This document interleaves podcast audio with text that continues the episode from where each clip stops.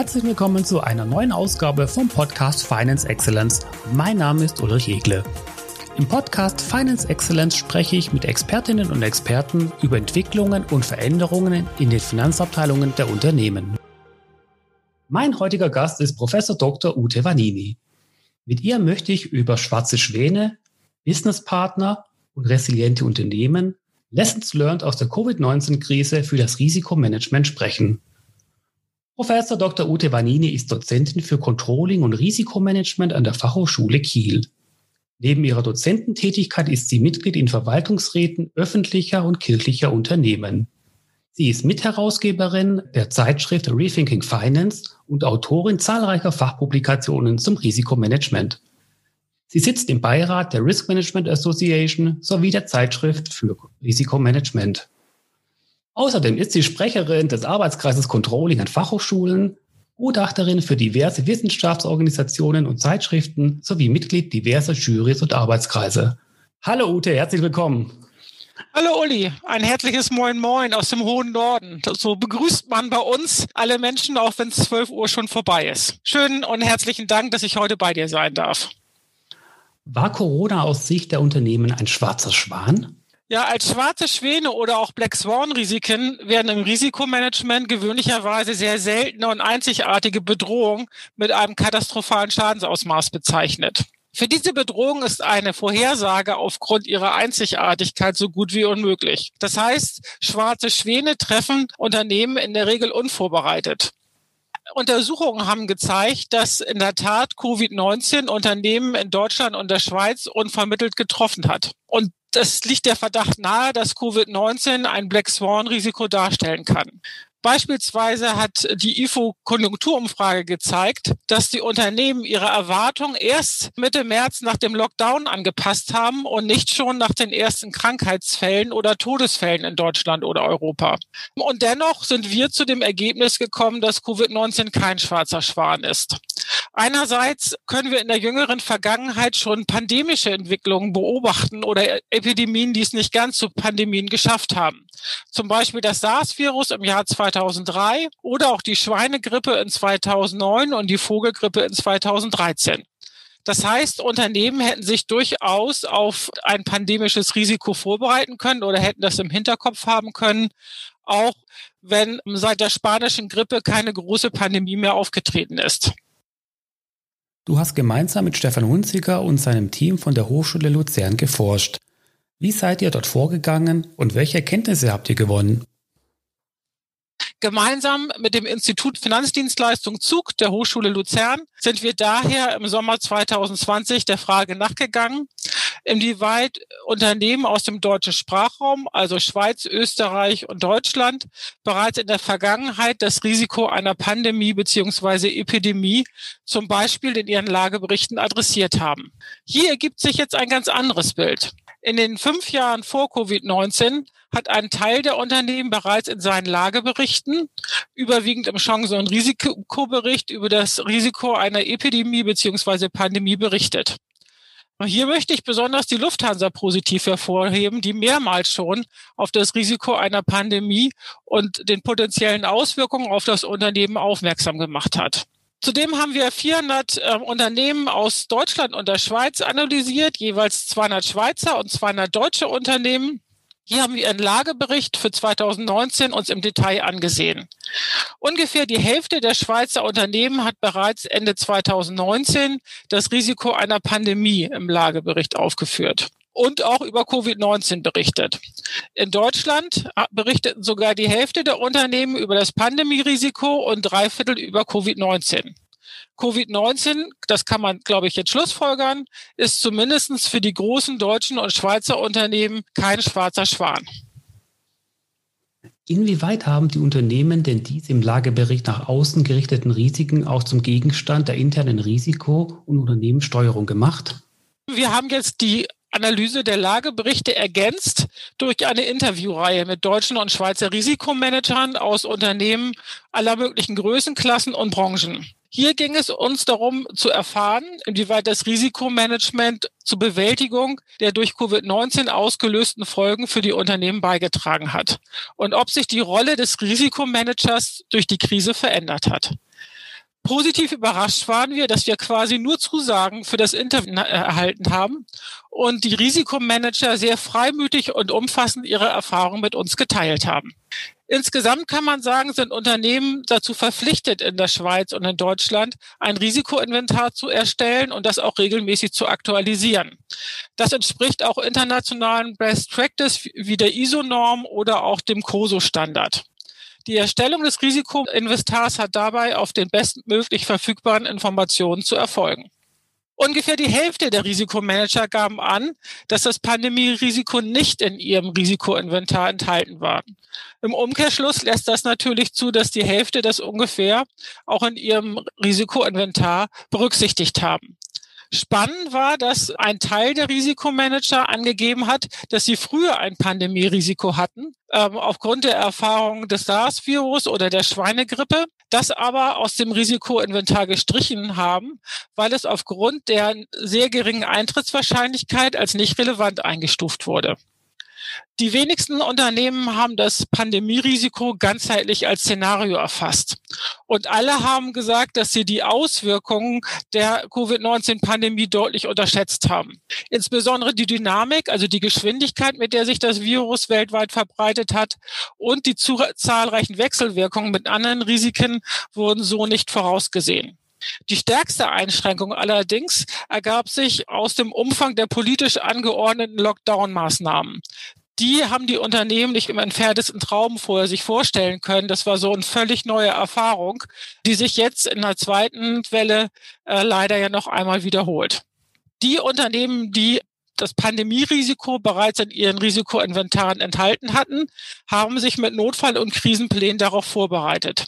Doch selbst diese Unternehmen mussten aufgrund der nicht zu übersehenden Wirkungen diese Pandemiepläne im Nachgang anpassen.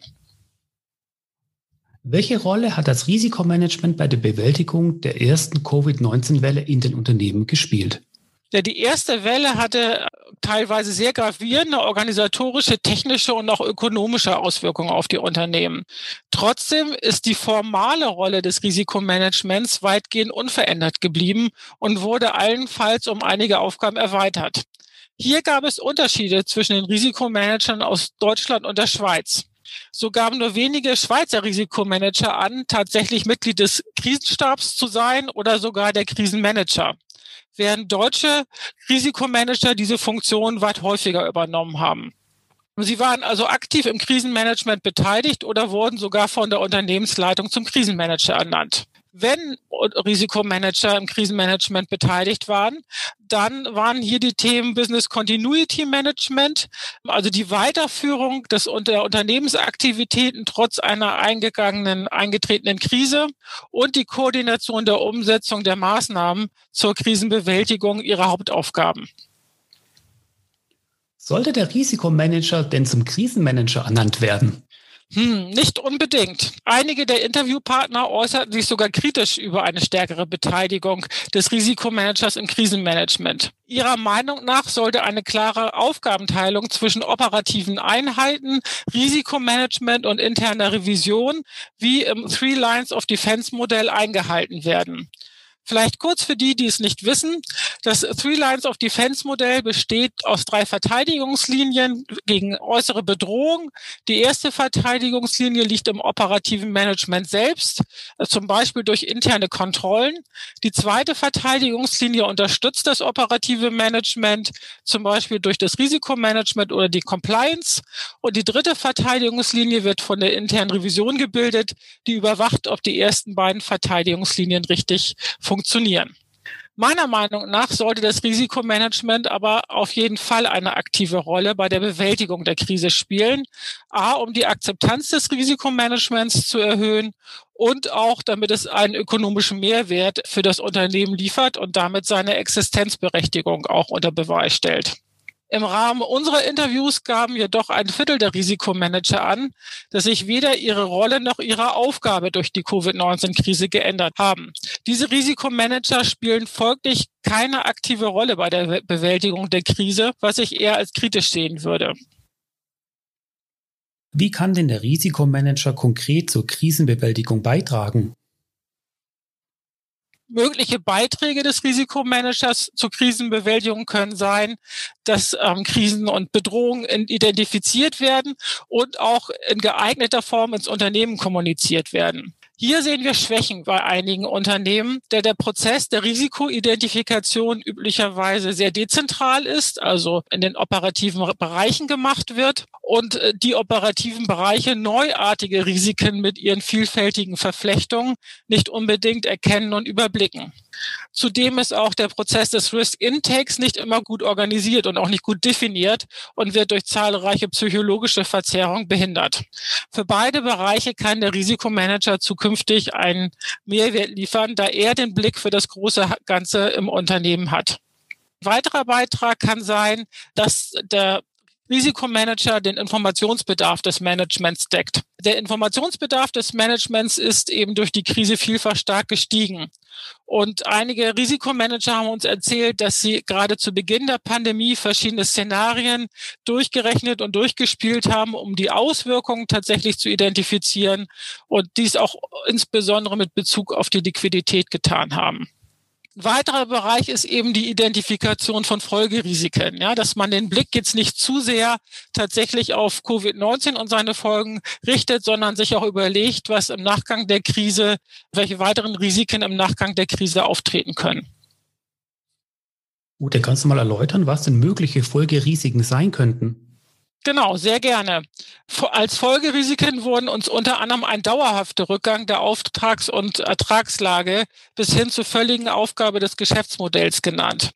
Da ein Beispiel mag hier die Kulturwirtschaft sein oder auch derzeit der Flugverkehr. Zudem gibt es Lieferengpässe bis zur vollständigen Unterbrechung der Lieferkette, Zahlungsausfälle aufgrund von Konkursen von Kunden und Lieferanten, Bedrohung der Gesundheit und Sicherheit von Menschen bis hin zum Ausfall von Schlüsselpersonen, aber insbesondere auch Cyberrisiken und andere Bedrohungen der IT-Sicherheit gewinnen durch die zunehmende Digitalisierung von Unternehmen an Bedeutung. Zudem sehen wir Liquiditätsengpässe aufgrund eingeschränkter Finanzierungsmöglichkeiten und die Gefahr einer Weltwirtschaftskrise aufgrund der hohen Staatsverschuldung und der in vielen OECD-Ländern rückläufigen Wirtschaft. Der Risikomanager ist also extrem gefordert in der aktuellen Situation. Welche Kompetenzen benötigt denn ein Risikomanager in der Krise? Ja, das ist auch ein spannender Punkt. Ja, die Beteiligung des äh, Risikomanagers ähm, im Krisenmanagement erfordert von ihm ein Stück weit die Quadratur des Kreises. Traditionell weist das Kompetenzprofil von Risikomanagern einen sehr starken Fokus auf die Methodenkompetenz auf. Zum Beispiel sind sehr stark statistische Kenntnisse und Kenntnisse von Bewertungsmethoden gefragt, damit eben komplexe Risikoanalysen und Simulationen durchgeführt werden können. In der Krise gewinnen aber zum einen Soft Skills wie die Fähigkeit, Ruhe zu bewahren, Belastbarkeit und Kommunikationsfähigkeit an Bedeutung. Einer unserer Interviewpartner meinte mit einem Augenzwinkern, dass ein Risikomanager in der Krise über ein geringes Schlafbedürfnis verfügen müsse, weil seine Fähigkeiten ständig gefragt seien. Um für die Unternehmensleitung in der Krise wirklich zum Businesspartner zu werden, muss der Risikomanager zudem über ein profundes Geschäfts- und Firmenverständnis und auch Branchenverständnis verfügen. Ja, er muss eben überblicken, welche Auswirkungen besondere politische Maßnahmen haben können. Dafür muss er auch volkswirtschaftliche und politische Zusammenhänge verstehen. Das ist ein sehr anspruchsvolles Aufgaben- und Kompetenzprofil.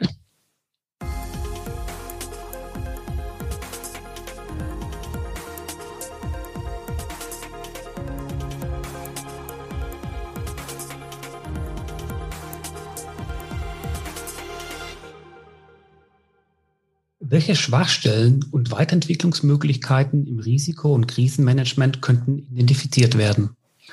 Ja, zum einen brauchen wir tatsächlich eine Neudefinition des Risikobegriffs. Wir haben uns in der Vergangenheit im Risikomanagement sehr stark auf die bekannten Risiken konzentrieren, die, die Known Unknowns, äh, wie man sagen kann auch. Und Covid-19 hat uns gezeigt, dass wir hier einen flexibleren Risikomanagementbegriff haben.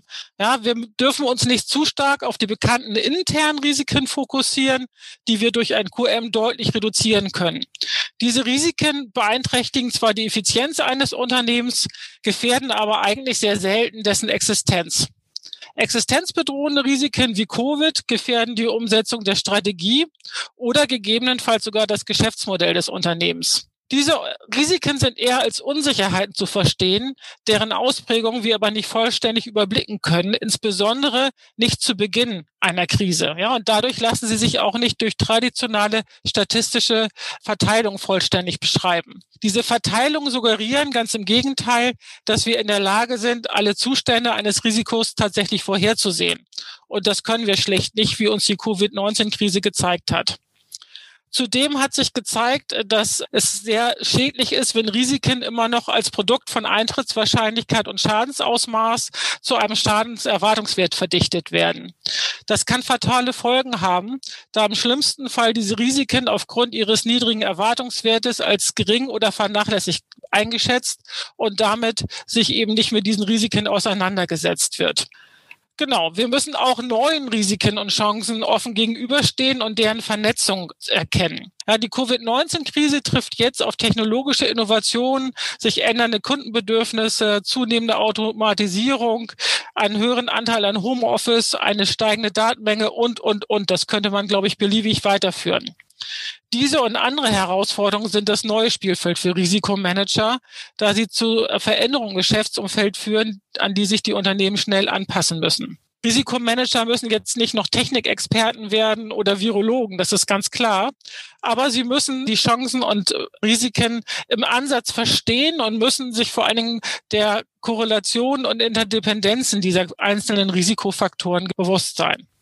Insbesondere Sworn-Events, also die schwarzen Schwäne, müssen als Risiken tatsächlich akzeptiert werden. Ja, die haben, diese seltenen Risiken haben hohes Schadenspotenzial und hier hat sich gezeigt, dass Szenarioanalysen gute Methoden sind, um mögliche Konsequenzen dieser Risiken für das Unternehmen durchzuspielen.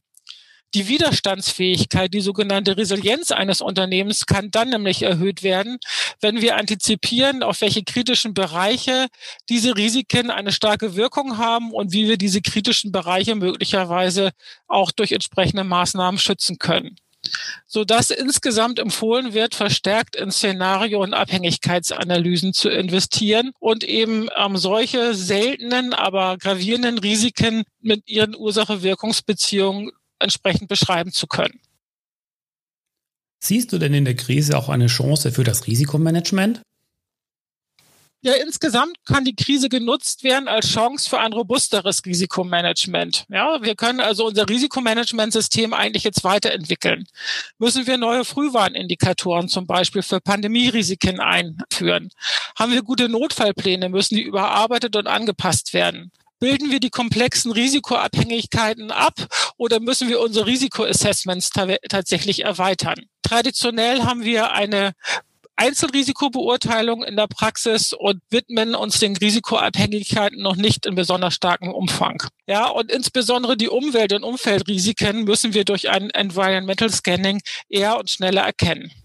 Zudem sollten wir die Beziehungen zur Finanzabteilung und hier insbesondere zum Controlling ausbauen. Typischerweise sind das in den Finanzabteilungen der Unternehmen noch zwei ziemlich getrennte Bereiche, die wir aber über die Planung entsprechend verzahnen müssen. Die Auswirkungen von Risiken auf die Finanzkraft und Liquidität ist in entsprechenden Planungs- und Entscheidungsrechnungen abzubilden, damit die Unternehmen neben dem erwarteten Ertrag auch stets über ihre eingegangenen Risiken informiert sind. Fasst man all die Entwicklungen zusammen, sollte sich der Risikomanager vom Compliance Champion zum Business Partner entwickeln. Der Compliance Champion, das ist die traditionelle Rolle des Risikomanagers. Das heißt, er überwacht die Einhaltung der gesetzlichen Anforderungen und berichtet über diese Einhaltung an das Management. Traditionell fokussiert sich der Risikomanager in dieser Rolle ganz stark auf die internen Risiken. Zukünftig sollten sich zumindest einige Risikomanager zum Business Partner weiterentwickeln, um einen Mehrwert für das Unternehmen zu schaffen. Das heißt, sie müssen sich dann stärker um das Management strategischer Risiken des Geschäftsmodells und der häufig externen Dread Risk, also der besonders bedrohlichen Risiken kümmern und durch Simulationen und Szenariorechnungen die Auswirkungen dieser Risiken für das Management transparent machen. Das ist eine sehr anspruchsvolle Rolle für Risikomanager, die zusätzlich eben ein profundes Geschäfts- und Organisationsverständnis sowie Strategiefähigkeiten und unternehmerisches Denken erfordert, damit der Risikomanager dem Manager auf Augenhöhe begegnen kann.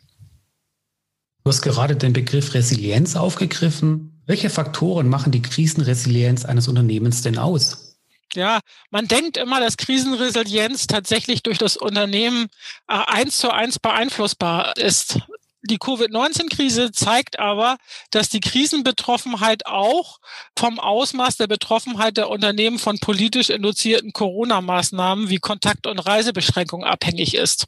Hier möchte ich nochmal die Luftverkehrsunternehmen zitieren und insbesondere die Lufthansa, die, soweit man das von außen überblicken kann, sicherlich ein vorbildliches Risikomanagement hatten und auch über entsprechende Notfallpläne und, und ähnlichem verfügten. Nichtsdestotrotz, wenn das eigene Geschäftsmodell quasi unmöglich gemacht wird durch politische Maßnahmen, dann nützen auch vorhandene Notfallpläne nichts mehr. Die Unternehmen haben uns insgesamt berichtet in der Interviewserie, dass nicht Covid-19, zumindest nicht in der ersten Welle, ursächlich für viele Probleme im Management waren, sondern tatsächlich die politisch induzierten Maßnahmen, die sicherlich notwendig waren. Aber mit diesen Maßnahmen zurechtzukommen, war viel schwieriger für die Unternehmen. Weitere Faktoren sind eben, dass es Unternehmen stark getroffen hat, die in besonders export- und konjunkturabhängigen Branchen und in Branchen mit Strukturproblemen tätig sind. Paradebeispiel ist hier sicherlich die Automobilindustrie einschließlich ihrer Zulieferer. Da hier vorübergehend oder auch dauerhaft starke Nachfragerückgänge zu verzeichnen waren. Es gibt auch weitere unternehmensspezifische Einflussfaktoren. So sind eben wenig diversifizierte Unternehmen, Unternehmen mit sehr stark auf Effizienz getrimmten internationalen Lieferketten ohne Redundanzen sowie Unternehmen mit einer sehr starren Kostenstruktur und einem hohen Verschuldungsgrad stärker von der Krise betroffen. Und eine Krise verstärkt natürlich ohnehin vorhandene, latente, schleichende äh, Unternehmenskrisen, zum Beispiel aufgrund von Managementfehlern. Mich würde interessieren, was machen denn diese erfolgreichen Unternehmen anders? Welche Eigenschaften weisen resiliente Unternehmen denn auf? Genau, wir sprechen hier von resilienten oder auch krisenfesten und robusten Unternehmen. Das sind grundsätzlich Unternehmen, die sich eben schnell auf neue Herausforderungen einstellen können und auch die über ausreichend Ressourcen verfügen, um die negativen Folgen einer Krise auch eine gewisse Zeit lang durchhalten zu können. Viele dieser resilienten Unternehmen können aus einer Krise zudem Chancen für die Weiterentwicklung ihres Geschäftsmodells ableiten und sich in ihrem Leistungserstellungsprozess sehr schnell an eine veränderte Nachfrage anpassen. Sie verfügen auch über eine gute Eigenkapitalausstattung und daher über eine gute Bonität. Und damit können sie sich auch in einer Krise finanzielle Mittel beschaffen und Liquiditätsengpässe vermeiden. Für Unternehmen mit noch tragfähigen Geschäftsmodell gilt es zudem, das Humankapital und auch die Beziehung zu den Kunden und Lieferanten zu erhalten. Zudem kann die Krise für Unternehmen äh, eine Chance zur Weiterentwicklung ihres Geschäftsmodells bieten. Ja, noch eine abschließende Frage. Was ist deine Empfehlung? Wie kann die Krisenresilienz von Unternehmen gestärkt werden? Ja, da hat die Forschung, also nicht meine Forschung, muss ich ehrlicherweise sagen, aber die sonstige Forschung äh, vier wesentliche Handlungsfelder rausgegraben, die sich im Wesentlichen auf die oben genannten Eigenschaften schon beziehen. Resiliente Unternehmen müssen ihre Management und ihre Unternehmenskultur stärken, weil ich die Mitarbeiter zu Krisenbewältigung eben auch zu ungewöhnlichen Leistungen anspornen muss. Das heißt, ich brauche eine, eine Unternehmenskultur, die auf Transparenz, Eigenverantwortung und Lösungsorientierung ausgerichtet ist. Diese Unternehmen können häufig sehr schnell auf eine Krise reagieren. Beispielsweise berichtete einer unserer Interviewpartner aus der Medizintechnikbranche, dass das Unternehmen seine Produktpalette jetzt um Hygieneprodukte erweitern wird, um sich dann eben diesem zukünftig auch vermuteten hohen Bedarf anzupassen.